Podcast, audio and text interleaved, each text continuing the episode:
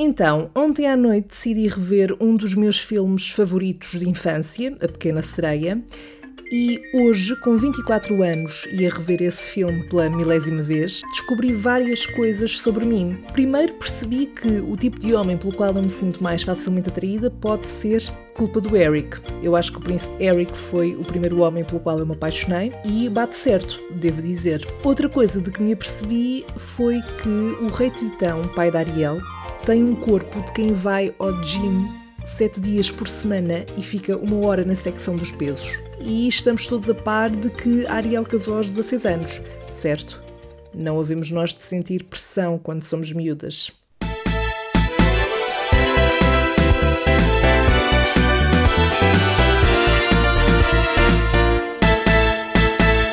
Olá, tudo bem? Tudo e contigo também? A ver se combinamos alguma coisa um dia destes. Sim, quando quiseres, manda mensagem. Ok, combinado, beijinhos. Pois é, desculpa por ter tornado isto constrangedor logo de início. A questão é: quantas interações destas é que já tiveste e que nunca se chegaram a concretizar? Ou seja, é, é aquela dica para combinar planos que nunca acontecem e as pessoas sabem, ok?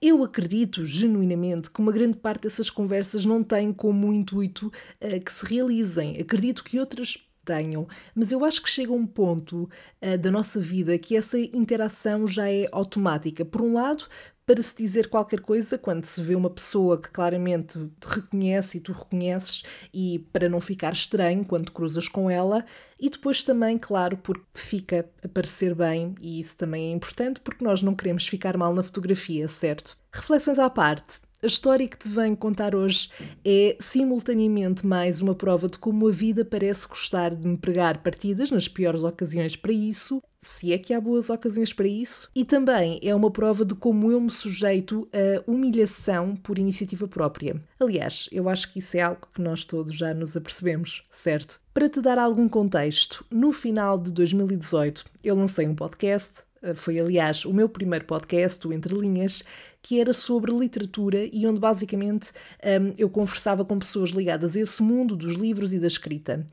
Eu adorei levar para a frente esse projeto, teve uma vida curta, é certo, e pode ser que um dia destes volte a ele, mas antes de lançar o podcast, um mês ou dois antes da estreia, creio eu, uma grande amiga minha de longa data, para aí dos nossos tempos do ensino básico, convidou-me a ser entrevistada para um programa num canal de televisão onde ela estava e está a trabalhar e no qual era uma das apresentadoras. O propósito do programa era conversar com mulheres empreendedoras que estivessem à frente de projetos e ela lembrou-se de mim então para falar deste novo projeto que era o Entre Linhas. Eu, embora ainda não tivesse lançado o podcast e não tendo muito à vontade para ser entrevistada, sou sincera, acho que também por estar habituada a estar do lado de quem entrevista, resolvi ainda assim aceitar até porque se tratava de uma grande amiga e quanto mais não fosse, estaria a ajudá-la. O que é que acontece? Uns dias ou uma semana antes de eu ir à entrevista, acontece-me algo que nunca me tinha acontecido antes. Uh, sim, eu já fiquei rouca algumas vezes, não, eu nunca tinha ficado sem voz. Literalmente não havia um único som que saísse da minha boca. Até hoje não sei como ou porquê disso ter acontecido. Talvez tenha apanhado frio ou se calhar puxei demasiado pelas minhas cordas vocais ao cantar no banho. É uma hipótese bastante válida. Mas não havia nada que me fizesse perceber o porquê de, na altura aquilo se estar a passar, ou pelo menos se houve, eu agora não me recordo. O certo é que na altura eu fiquei muito assustada, porque, como nunca tinha chegado ao ponto de ficar sem voz, ainda para mais durante vários dias, eu até pensei que pudesse ser algo mais grave do que aquilo que foi. Eu não acreditava que tinha ficado para sempre sem voz. Mas a pessoa fica preocupada, sobretudo quando uma das coisas de que tu gostas mais de fazer na vida, e que é, no fundo, a tua aspiração profissional, envolve falar.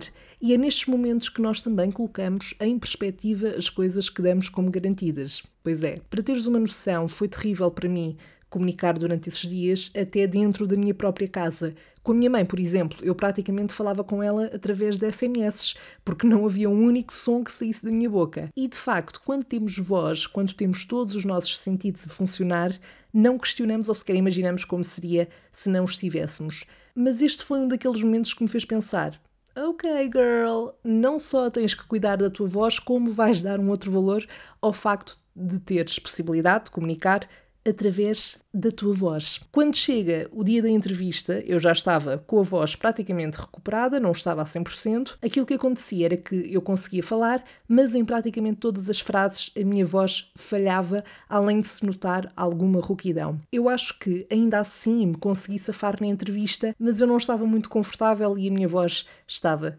terrível. E era muito importante que a minha voz não estivesse terrível, porque a entrevista era para televisão logo eu aparecia. E eu detesto aparecer, ok? Juro que não estou a dizer isto para me fazer de coitadinha ou para receber elogios, não, não tem nada a ver com isso. Eu acho mesmo que não tenho postura nem à vontade para estar à frente de uma câmara, sendo que eu domino muito mais a parte da voz só, ok? Só essa parte.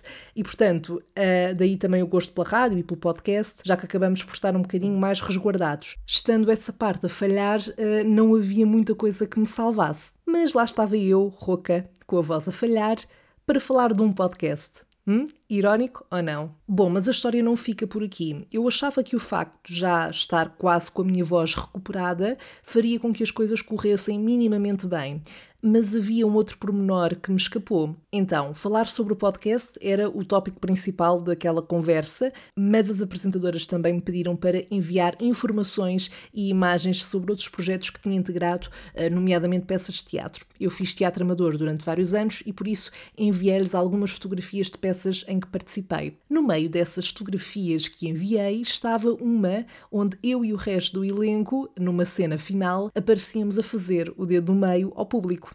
Pronto, isto não seria preocupante se o canal de televisão em causa não estivesse ligado a uma igreja. Yep, eu sei o que estás a pensar.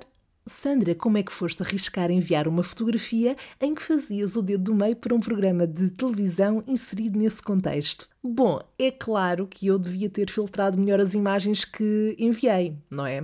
Aquilo que aconteceu é que eu devo ter feito um pouco à pressa, é verdade, e como para mim também é tão natural olhar para aquele tipo de imagem e não ver nada de errado também por ter o contexto e saber que é uma peça de teatro e que não era de todo ofensivo, e por isso não me lembrei que poderia ser constrangedor que essa imagem passasse num ambiente que pode ser um pouco mais conservador nesse sentido. E de facto foi um momento tenso, posso assegurar-te. Eu estava a falar das diferentes peças consoante as fotografias iam passando no ecrã ao meu lado e quando surge essa imagem cai uma ficha. Eu aí começo a explicar, tentando ignorar o facto de estarmos todos a fazer aquele belo gesto, mas inevitavelmente sentiu-se ali uma tensão, não só nas expressões faciais das duas apresentadoras, inclusive é a minha amiga, mas também na minha voz, que já estava a falhar naturalmente, mas que começou ainda a ficar mais tremida naquela altura. Algo que eu tentei disfarçar com a minha técnica preferida, que é o riso de nervoso e que é tão recorrente no meu dia a dia. Aliás, a outra apresentadora, que não aquela que era minha amiga, esteve na entrevista inteira muito calada. Foi praticamente a minha amiga que fez quase todas as perguntas, também porque já me conhecia e tinha mais à vontade para controlar e guiar a conversa, mas, e eu não sou de intrigas, eu suspeito que a situação da fotografia tenha contribuído para ela não ter muita vontade de participar na conversa. Além da minha entrevista, nesse mesmo programa também iam ser, iam ser e foram entrevistadas mais duas senhoras que tinham, obviamente, muito mais credibilidade para alistar do que eu e que talvez tenham encaixado melhor nos propósitos do programa, não duvido. Provavelmente foram elas que salvaram aquele programa no seu todo. Bem, mas pelo menos eu consegui falar, que era no fundo o meu objetivo principal, tendo em conta que tinha estado nos dias anteriores sem voz, e com sorte não houve muita gente a ver aquele programa, pelo menos naquele dia. É tudo o que eu peço. Eu não sei se tu já passaste por alguma experiência parecida, de alguma forma, nem que seja a nível de teres tido situações constrangedoras em emissões ou em contextos onde mais do que uma pessoa poderia estar a olhar para ti. Se for esse o caso, partilha comigo. É sempre bom não me sentir sozinha. A sério, no fundo, é este o propósito do podcast: é procurar conforto entre as pessoas que o ouvem. Com isto, passamos então à parte menos constrangedora deste episódio, ou não, e na qual eu vou responder aos vossos dilemas. Vamos então à rubrica O que é que a Sandra faria?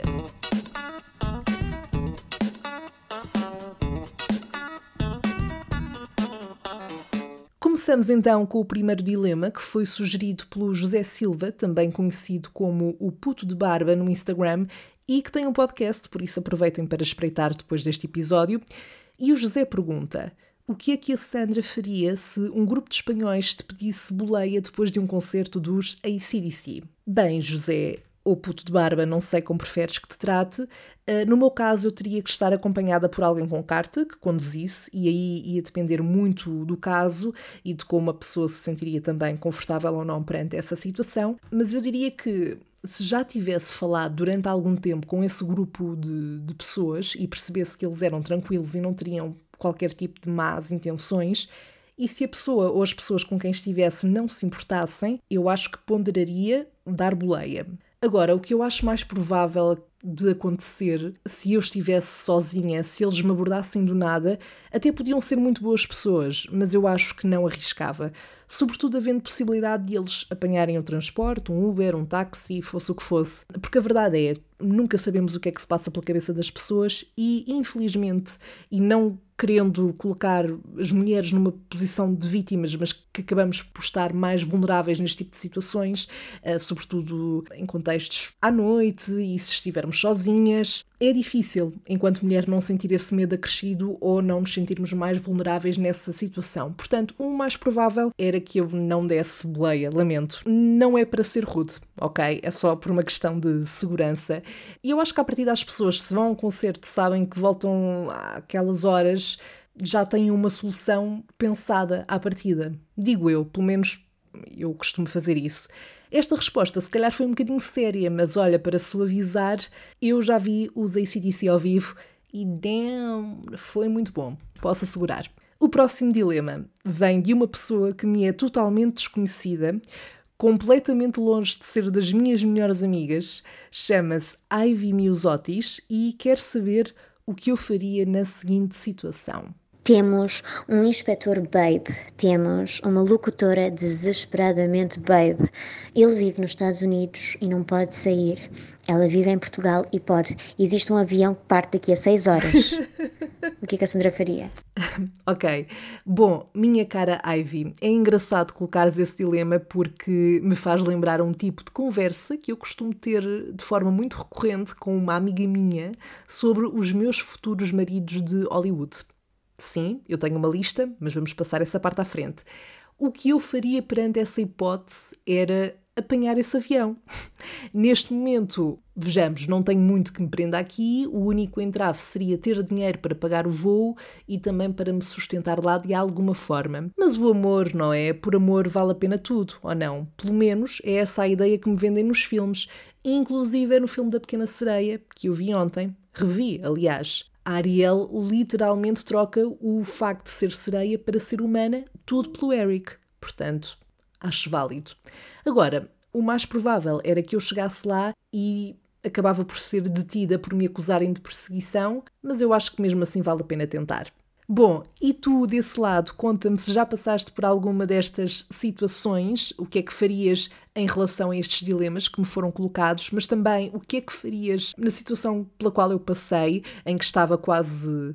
Eh, em que tinha recuperado, aliás, a voz há muito pouco tempo e onde claramente uma imagem denunciou toda a minha credibilidade que poderia restar. Já sabes também que podes continuar a enviar-me os teus dilemas para responder aqui nos episódios. É só procurares por Salve Seja Podcast nas redes sociais, no Facebook e Instagram. E por agora é tudo. Na próxima quarta-feira regresso para mais uma história na na qual eu protagonizo mais um momento constrangedor. Conto contigo desse lado. Até lá. Bye!